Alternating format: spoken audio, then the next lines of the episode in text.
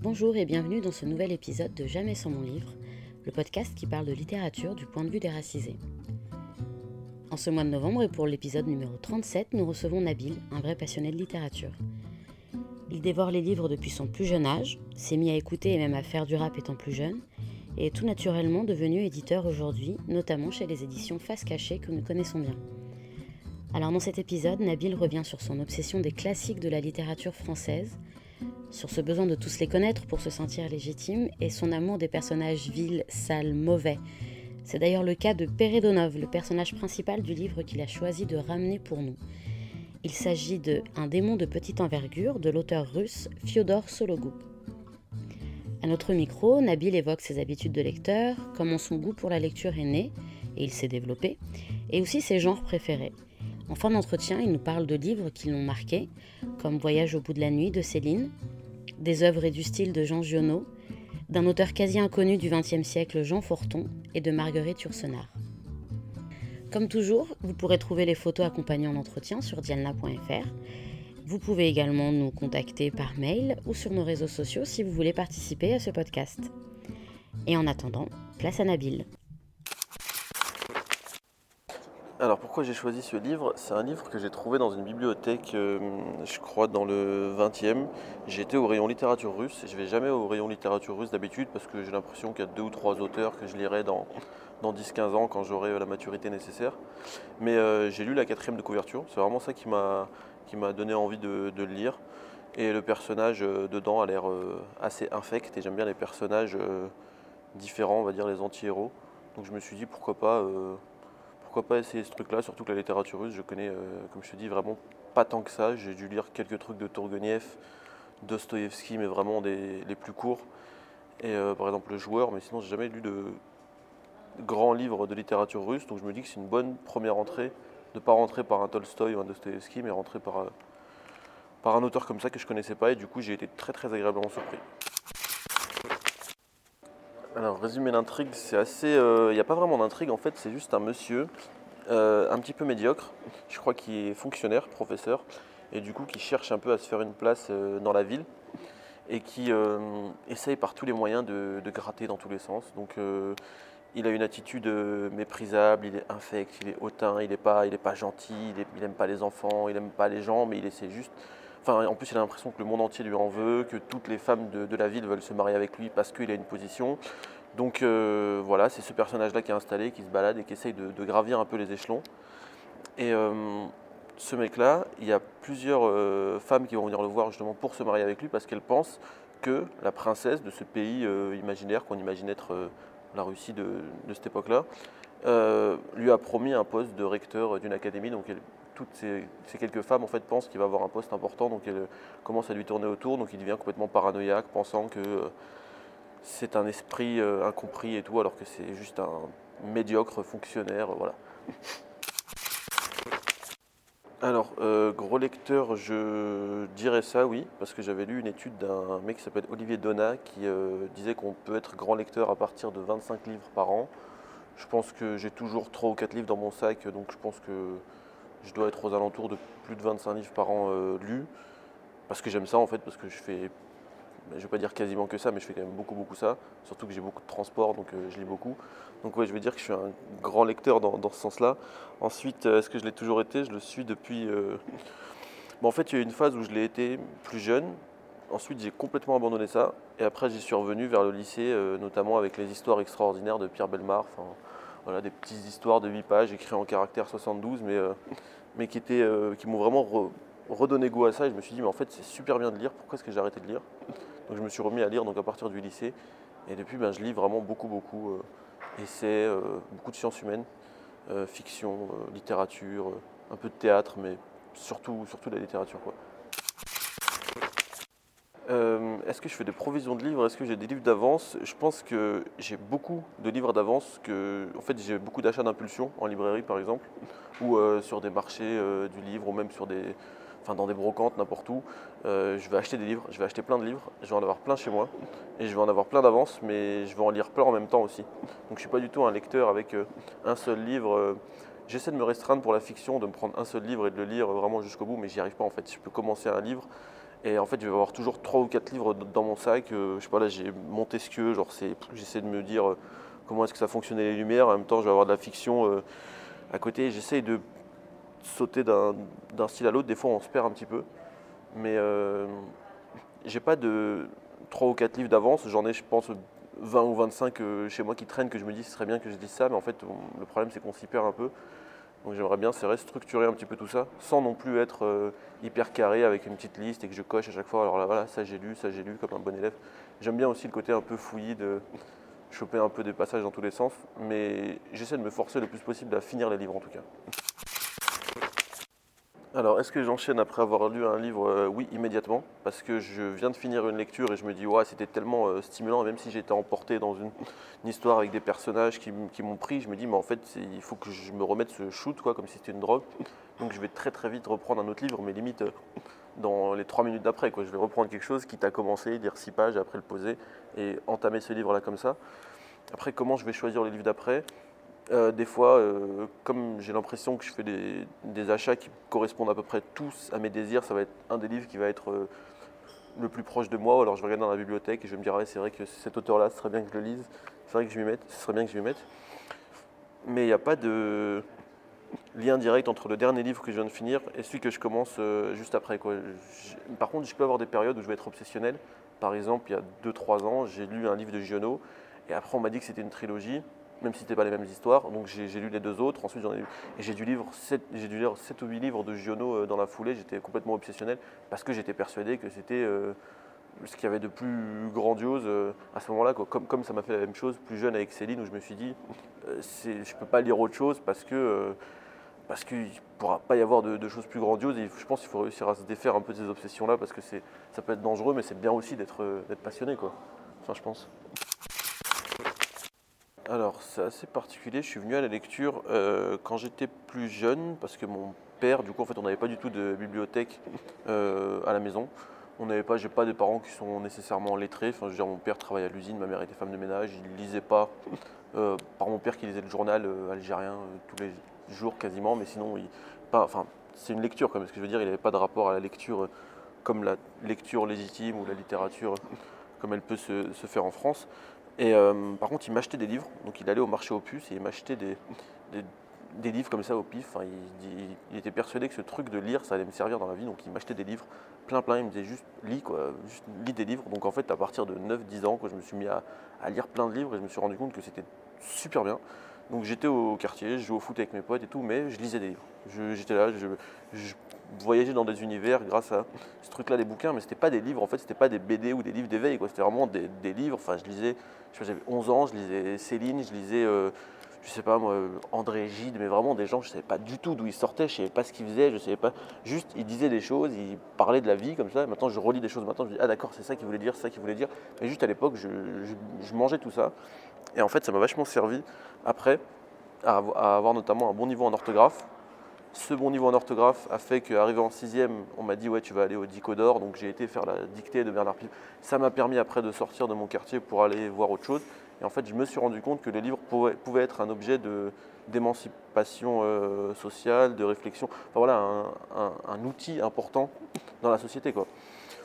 Et donc euh, j'en suis venu à la lecture comme ça quoi, par mon père qui me donnait comme ça des, livres et qui me disait juste euh, lis, lis, lis, ça te servira un jour. Lui-même n'étant pas lecteur, mais il savait, que, et sans contrôle nécessairement de ce que je disais, parce qu'il ne savait même pas ce qu'il y avait dans ces livres-là. Évidemment, il n'allait pas m'acheter des SAS euh, ou des trucs euh, bizarres qui lui, paraissaient contre ses, valeurs morales, mais ce que je veux dire, il achetait vraiment des livres, voilà, quoi, c'était 1€, 50 centimes, bah, il en prenait 3 ou 4, tiens, lis. Et il était content quand je lui disais que je voulais d'autres livres. Quoi. Donc voilà, j'en suis venu comme ça à la lecture. Et après, vers 14-15 euh, ans, bah, j'ai commencé à faire euh, autre chose. J'ai commencé à faire du rap, j'ai commencé à jouer aux jeux vidéo, j'ai commencé à faire j'ai à faire plein d'autres trucs qui ont fait que je me suis éloigné un petit peu de la lecture. Et après, euh, comme je t'ai dit, je suis revenu à la fin du lycée avec Pierre Belmar, ses histoires extraordinaires. Là, je me suis dit, mais c'est trop bien en fait la lecture. Mais en fait, du coup, j'ai regoûté à cette Madeleine de Proust de la lecture et je me suis dit, mais c'est une sensation en fait qui est, extraordinaire, donc il faut, que je retombe dedans. Et depuis, ben, je n'ai pas, relâché, j'ai fait des études en ce sens, enfin, j'ai vraiment poussé euh, en direction de la lecture. Alors, est-ce que j'ai déjà entendu de la part euh, d'autres gens, que la lecture c'était pas forcément fait pour moi en tant qu'enfant d'immigré et mec de quartier populaire. et même au sein du quartier, évidemment que j'ai entendu ça. Quoi. C'était, enfin, c'est un truc de blanc, c'est un truc. C'était pas du tout la pratique, on va dire, légitimée au sein du groupe dans le quartier, quoi, de lire des livres. C'est-à-dire qu'on passe au mieux pour je sais pas moi, pour, un, pour une, mauviette qui lit des bouquins, ou au pire pour, euh, pour, un, pour un traître qui va euh, essayer de se prendre pour ce qu'il n'est pas en fait. Et euh, je me suis rendu compte que c'était aucune de ces deux catégories dans lesquelles je me trouvais. Je, pense que j'ai tenu bon par rapport à ceux qui me disaient ça et je revois ces mêmes personnes dix ans après qui me disent ouais, mais t'avais raison en fait machin enfin qui voient un peu ce qu'on peut faire par la suite en, allant dans ce sens-là, dans le sens de, des livres, de l'instruction, tout ça. Et en fait, je me dis, ben, j'ai bien fait de tenir bon, mais oui, évidemment, évidemment, il y a, tout un, il y a tout un, comment dire, il y a tout un mur euh, de, violence symbolique qui se, dresse entre celui qui veut lire dans un quartier et euh, la société. Mais que ce soit le gamin de quartier qui va arriver dans une librairie en survêtement et qui veut acheter un livre, il va voir que le libraire, il correspond ni à sa classe sociale, ni à sa, parfois pas à sa couleur. Enfin, le libraire, il n'a rien à voir avec, euh, lui. enfin, ça va juste lui rappeler un prof et ça va être entouré de livres. Donc en fait, rien dans ce, dans ce, magasin, dans cet espace d'achat ne va lui dire cet endroit est fait pour toi en fait.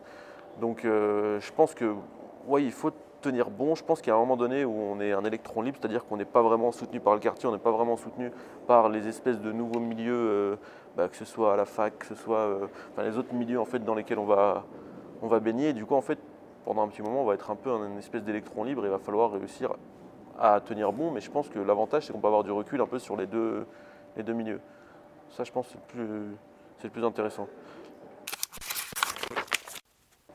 Alors, est-ce que j'ai cherché les auteurs qui me ressemblaient Au début, euh, oui, euh, parce qu'il me fallait des histoires en fait qui me, qui ressemblent. Après, je me suis vite rendu compte que dans la littérature, notamment la littérature française, il n'y en avait pas tant que ça, qu'il y en avait même très très peu, que j'arrivais très bien à retrouver ça, notamment dans les morceaux de rap que j'écoutais. Donc je me suis résigné en me disant que bah, la littérature allait m'apporter autre chose. Donc je me suis dit, ça va m'ouvrir à d'autres euh, perspectives, d'autres époques, d'autres mœurs, d'autres milieux. Je me suis dit, voilà, c'est une autre fenêtre sur le monde, mais sans forcément me dire, ça va être une fenêtre sur mon monde ou alors une fenêtre qui va dire ma réalité.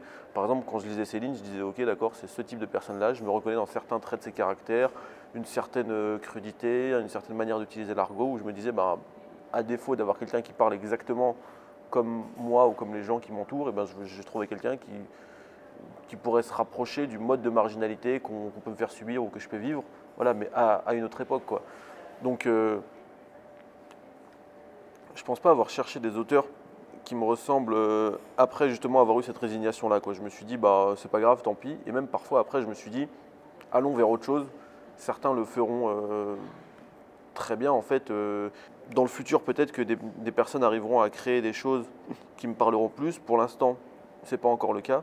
Mais après, ça a été le cas notamment en littérature, mais aussi en, sciences humaines, où je cherchais beaucoup de, réponses à des questions, notamment sur le racisme, sur la colonisation. Je me suis posé ces questions-là.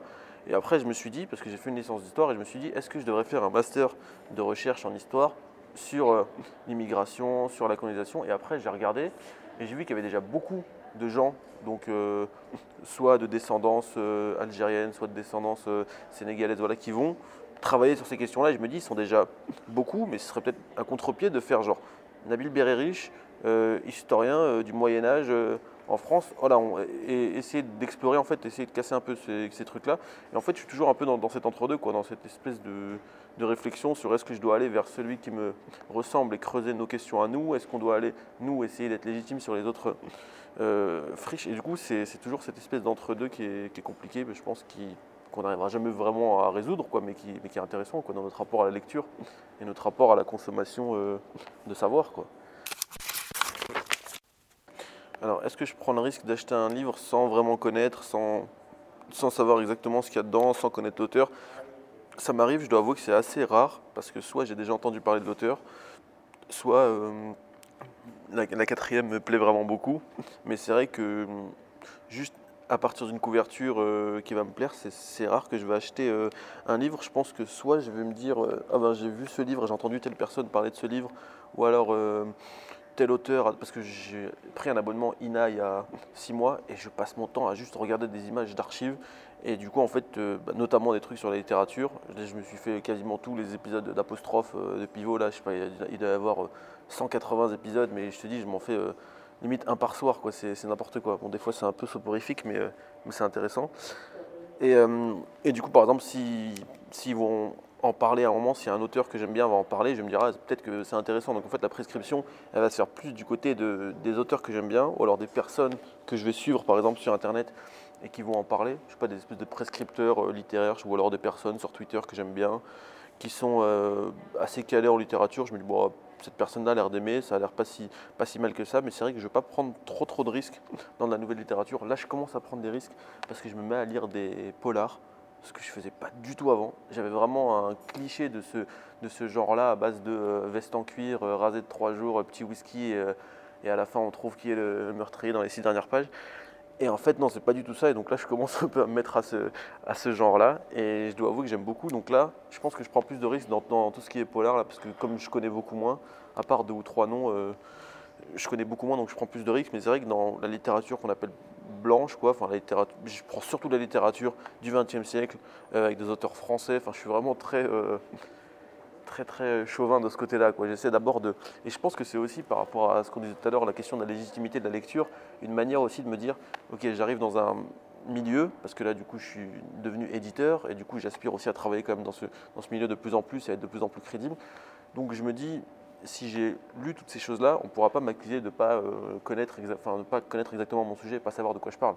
Donc c'est pour ça aussi que j'ai. Enfin, j'ai eu envie pendant longtemps, j'étais avide de manger tous les classiques et j'ai lu les classiques des plus imbuvables aux plus grands chefs-d'œuvre. Euh, de Stendhal à Balzac à je ne sais pas qui, j'ai vraiment essayé de lire le plus possible pour essayer de me dire ok là je suis euh, carré, si on arrive en face de moi et qu'on me parle de telle littérature, bah, je vais pouvoir répondre et en plus de ça, je vais pouvoir expliquer pourquoi j'ai envie de trouver les auteurs de demain, pourquoi, parce que justement j'ai compris, parce que comme en France on est un pays où bah, on porte une histoire euh, littéraire sur le dos, à la fois c'est une richesse, à la fois c'est un fardeau, c'est-à-dire qu'il faut connaître euh, ces classiques, quoi. Enfin, on le voit depuis, la sixième. On, nous, met des, noms euh, dans la tronche comme ça, et en fait à la fois c'est bien parce que ça nous donne des espèces de références miroirs, et à la fois c'est un espèce de fardeau parce que on porte ça sur notre dos un petit peu euh, comme un, comme un seau, quoi, comme quelque chose de. Bah, c'est l'histoire de la France en fait euh, littéraire, donc tu euh, tu peux pas faire quelque chose qui réponde pas directement à ces canons-là. Et en fait, les personnes qui ont osé casser ces canons-là, c'est ceux qui après sont restés dans l'histoire, mais il a fallu que d'abord ils se défassent de tout cet héritage littéraire-là, quoi. Est-ce que j'ai un rituel de lecture? Je pense que j'en ai pas du tout. Euh, je pense que je peux lire euh, dans toutes les positions, dans toutes les pièces, dans tous les contextes, sauf peut-être euh, en boîte de nuit, peut-être. Enfin, quoi, que je vais pas en boîte de nuit, mais ce que je veux dire, c'est vraiment la limite. Mais sinon, je pense que je peux vraiment m'adapter à n'importe quel type de situation. Là, juste en sortant du métro, je te dis, je lisais en marchant et je m'impressionnais parce que j'arrivais à esquiver, comme des gens qui ont leur portable qui arrivent à esquiver des gens. Et je pensais à. On, m'a raconté une anecdote. Il paraît que Denis Podalides de la comédie française, lui, il lit en faisant son footing. Donc là, je pense que c'est le stade euh, ultime. mais, euh, mais sinon, je suis pas encore à ce stade-là. Mais sinon, je pense que je lis à peu près dans, comme je dis, dans toutes les situations. C'est-à-dire que je vais être dans le métro, ou alors je vais avoir une pause au travail et je vais être tout seul euh, dans l'open space, je vais lire, ou alors je vais être sur un banc, dehors, et j'ai toujours euh, des livres sur moi, dans mon sac, dans ma poche, et je les traîne. Ma mère me déteste euh, à cause de mes livres parce qu'elle me dit mais ça dégueule de partout, elle n'en peut plus. Elle me dit mais prends-les ces livres, elle n'en peut plus en fait, donc là j'essaie d'en rapatrier le plus possible. Pareil, euh, j'ai des potes qui me disent arrête avec tes livres, c'est bon quoi, t'en, as déjà lu un, pourquoi tu les lis tous? Mais voilà, enfin non, j'ai, pas vraiment de rituel, mais j'aime bien pendant que je lis me mettre des petits, des petits défis euh, donc par exemple, je vais être à la page 56 euh, et je vais me dire, bah là en fait, euh, je me couche pas tant que je suis pas à la page 100 parce que j'ai envie. Et du coup, je me demande, je me dis, mais en fait, est-ce que je suis vraiment en train d'y prendre du plaisir? Est-ce que je suis dans la performance de la lecture? En même temps, j'ai vraiment envie. Et, des fois, en fait, je suis dans un livre. Bon, dès qu'un livre me saoule vraiment, j'arrête. Mais c'est vrai que c'est rare que je, finisse pas un livre. Mais sinon, je suis à la page 56, je me dis, faut que j'aille jusqu'à la page 100 avant de me coucher. Mais des fois, je peux m'endormir à la page 97 et le lendemain être un peu dégoûté en me disant merde j'ai pas réussi. Alors que j'étais vraiment au bord de. Quoique c'est plus sain je crois de s'endormir avec un livre que de s'endormir avec un écran. Donc de ce côté-là, ça va. Mais voilà, j'ai ce rituel-là d'essayer de me mettre des petits défis pour, pour avancer plus vite. Mais sinon, non, j'ai pas besoin d'être euh, les pieds en éventail, euh, la clim allumée, euh, le petit café. Non, non, vraiment, ça peut être dans n'importe quelle condition. Je peux dire, j'ai 5 minutes, mon pote est parti aux toilettes, je peux finir mon chapitre. Enfin, vraiment dans n'importe quelle condition, je pense. Ah, ça, c'est une bonne question, ça, la question des tablettes. Je ne lis jamais sur tablette, j'ai jamais acheté de tablette. Déjà, je trouvais que c'était assez cher. Je crois que c'était 100 balles la Kindle. Ils ont dû en faire des moins chers, mais je trouve ça assez cher quand même. Et euh, sinon, non, je suis, vraiment, toujours resté au format papier. Non pas comme tous les gens qui disent ouais, c'est pour l'odeur, la sensation, le toucher en soi. Je m'en fous parce que c'est de la lecture, c'est juste que je trouve ça plus pratique. Et je trouve que le, format du, livre, c'est le truc le plus, le plus pratique. Quoi. Enfin, vraiment pour, pour, euh, pour à manipuler, à prendre. Enfin, je sais pas, c'est le plus c'est le plus pratique, puis ça me dérange pas d'avoir toujours un sac à dos sur moi. J'ai toujours eu un sac à dos sur moi, donc j'ai toujours un bouquin, donc j'ai pas forcément besoin d'avoir une. Après, c'est vrai, les gens disent euh, quand tu pars en vacances, plutôt que de prendre 20 livres, bon, déjà ça fait longtemps que je suis pas parti en vacances, donc de ce côté-là ça va. Mais, euh, mais sinon, euh, la tablette, de toute façon, je pense pas que ça prendra dans un pays comme la France. Ça prend vite fait, on l'offre à des petits vieux à Noël. Mais euh, je crois que même aux States, en Angleterre, il y avait eu une croissance dans les années 2006-2007. Et après, re une croissance en 2011. Mais là, c'est en train de redescendre. Enfin, c'est pas en train de prendre, comme malgré Amazon qui fait une, une publicité assez agressive. Je pense que ça prend pas. Je pense que les gens, ils sont attachés quand même au, à, cet objet-là, quoi, du livre. Quoi. Je sais que c'est le, le, cadeau le plus offert à Noël. Je sais que c'est un objet euh, que les gens, ils aiment bien, ils aiment bien toucher, ils aiment bien, ils aiment bien avoir. Je sais pas. Puis il y a, y a, un côté un peu noble du livre, quoi, comme, euh, comme objet. Et euh, voilà, enfin, je m'éloigne un petit peu de la question euh, du coup, mais euh, non, non, je lis jamais sur tablette, des fois sur portable. Des, ouais, des fois je lis sur, sur portable dès que j'ai pas accès à quelque chose ou alors si j'arrive vraiment pas à le trouver en, version papier, je vais aller sur Google Play ou alors Google Books quand c'est vraiment des vieux trucs de 1700 que je vais réussir à avoir en, version sur le site de la BNF ou, ou que sais-je, mais sinon, non, vraiment que, que sur papier quoi. Euh, le livre qui m'a vraiment marqué, qui m'a bouleversé, ben, je ne vais pas être très très original, c'est le Voyage au bout de la nuit de Céline qui m'a mis une tarte euh, monumentale. En fait, j'y ai pas repensé depuis longtemps et là j'en ai reparlé avec une amie hier et euh, j'ai relu quelques passages, notamment le passage où il est dans l'usine et c'est incroyable et je me suis dit ouais en fait c'est une des plus grandes choses qui a été écrite de la création quoi. Je me dis c'est incroyable donc le, le, voyage au bout de la nuit de Céline Sinon, euh, Giono, Jean Giono, tout ce que Jean Giono a écrit, c'est, je trouve ça incroyable, incroyablement juste, incroyablement euh, euh, bien écrit. J'arrive, enfin, je, lisais Colline, qui est un de ses premiers livres il y a quelques années dans le métro et j'étais dans le métro, c'était vers Jaurès je crois, ça sentait la pisse, il y avait du bruit et en fait je lisais Giono et j'avais l'impression d'être dans la Provence, de respirer ces odeurs d'olive, c'était, fou quoi, il, arrive à retranscrire dans, ces mots et avec une justesse. Et en fait, c'est jamais trop lyrique, jamais trop pesant. Je, je trouve que c'est toujours très très juste. Et là où je préfère euh, Giono à Pagnol, là où beaucoup de gens vont me dire que la littérature vraiment de Provence, ça va être Pagnol, moi je vais être beaucoup plus sur euh, Giono parce que je trouve qu'il est moins caricatural. Il va moins offrir cette espèce de vision euh, euh, caricaturale. Il va décrire des pauvres paysans, mais il va dire qu'ils peuvent être aussi mesquins entre eux, qu'il peut y avoir du commérage de village, qu'il peut y avoir de... En fait, il va trouver de la bassesse dans tous les êtres humains, là où un pagnol va essayer de faire plus de pureté du, peuple, une espèce de pureté supposée du, peuple. Giono, je pense qu'il est... Là-dessus, il arrive à être très très juste, parce que justement, il va, écrire en rapport direct avec le réel, même si c'était un grand menteur visiblement. En tout cas, il faut peut-être savoir mentir pour savoir bien compter des choses. Mais euh, donc voilà, Giono et Céline, deux vrais gros chocs littéraires dans ma vie. Et il y a peut-être un an, même pas, j'ai découvert un mec qui s'appelle Jean Forton, qui est un inconnu euh, de la littérature du XXe siècle. Et je me suis même tâté à refaire, à faire un master 2 de lettres modernes pour faire un mémoire sur lui, pour le faire euh, découvrir un peu, parce que c'est c'est un auteur bordelais qui a écrit cinq ou six livres, je crois, mais qui m'a vraiment bouleversé par sa plume et je pense que je, il me rester un ou deux livres à lire de lui. Et il a écrit un livre de nouvelles aussi qui est très très bien, très très drôle. Donc euh, voilà, donc que des hommes. et sinon, une femme, Marguerite Yourcenar, mais parce qu'elle a écrit les mémoires d'Adrien et que ça a été mon livre de chevet pendant un petit moment. Donc voilà.